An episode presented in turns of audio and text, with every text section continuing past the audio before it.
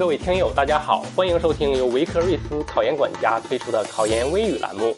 本期我们的主题是世界杯。现在呀，已经全面进入了世界杯席卷一切的节奏。借用一句张楚的歌词，这是一个世界杯的季节，不谈足球的人是可耻的。首先，要向那些被标题中的美女吸引进来的听友们说声抱歉，我们是个音频广播节目，美女是看不到的。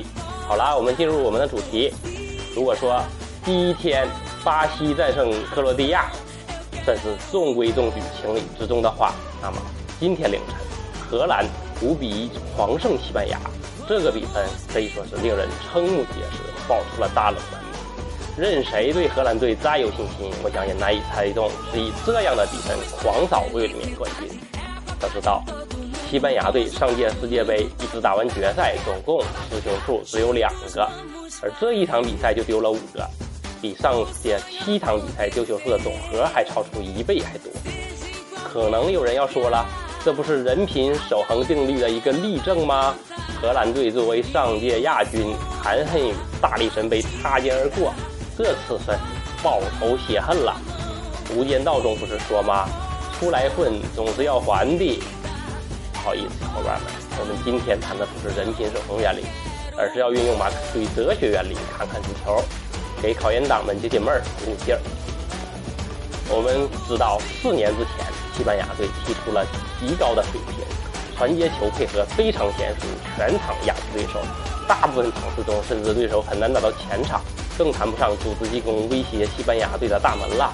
所以，西班牙队在南非世界杯上的夺冠，可以说是技术性击倒每一个对手，对手空有遗憾，但毫无争议，心服口服。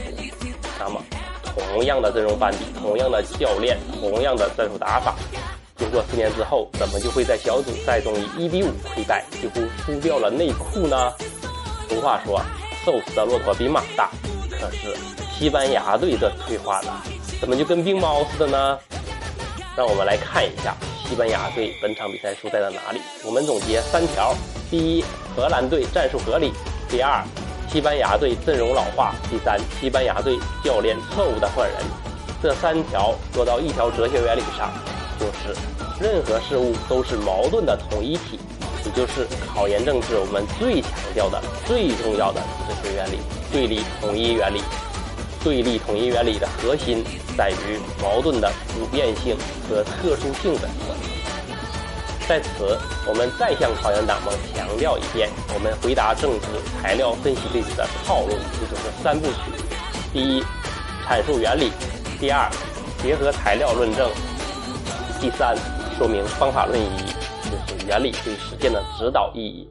好啦，我们先阐述原理。先说矛盾的普遍性和特殊性的含义。矛盾的普遍性是指矛盾存在于一切事物的发展过程中，并且贯穿事物发展过程的始终。也就是说，矛盾无处不在，无时不有。矛盾的特殊性是指具体事物在运动中的矛盾。以及与矛盾的各个方面都有其不同的特点。说完含义之后，我们说关系，就说矛盾的普遍性和矛盾特殊性对立统一的关系。关于对立统一的范畴，我们之前讲过，有一堆套话是可以用的。对于任何对立统一的范畴，都可以这样说。具体到矛盾的普遍性和特殊性之间的关系，我们可以这样回答：矛盾的普遍性和矛盾的特殊性，二者既互相区别，又互相联系。二者的区别在于，矛盾的普遍性是指矛盾的共性，即一类事物所具有的共同本质；矛盾的特殊性是指矛盾的个性，即一类事物中每一个事物特有的性质。这二者是互相区别的。另一方面，二者又是互相联系、相辅相成的。共性寓于个性之中，普遍性是离不开特殊性的。个性呢，也不能脱离共性，个性体现着共性。特殊性离不开普遍性，矛盾的普遍性和特殊性在一定条件下还可以相互转化。好啦，原理阐述完了，我们进入第二环节，结合材料进行论证。在这场比赛中，荷兰队的战术是他们取胜的关键，这体现了荷兰队对这场比赛的矛盾分析更为正确，从而制定了合理的策略。从阵型上看，荷兰队排出了五三二的阵型，五后卫加强后防。后防，看似示弱于对手，但是实际上两个边后卫轮流插上助攻，为罗本和范佩西这两名突击能力极强的前锋屡屡输送炮弹。而西班牙队呢，他们最大的优势是中场，但是呢，他们的中场构成中却没有一名传统的那个边前卫，对边路是缺乏保护。从而使得荷兰队两个边路打的是风生水起，屡屡制造威胁。而西班牙队虽然人员基本上和四年前差不多，但核心队员严重老化，体能受制约。虽然战术没变，人员没变，对手没变，但是我们要看到时间变了，条件变了。这样打法还一成不变的话，就是对矛盾的特殊性认识不足，具体问题没有具体分析。从而就没有采用正确的方法来解决矛盾。至于一比二落后时换下阿隆索，换上佩德罗，更是全场的败笔。阿隆索是西班牙队攻防连接的关键，换上佩德罗虽然看似加强了进攻，但是中场失去了屏障，单后腰布斯克茨一个人无法完全支撑起本方禁区前方扫荡的功能，于是荷兰队更是如鱼得水，绝尘而去。把矛盾发展进一步导向了朝本方有利的方向，从而大获全胜啊！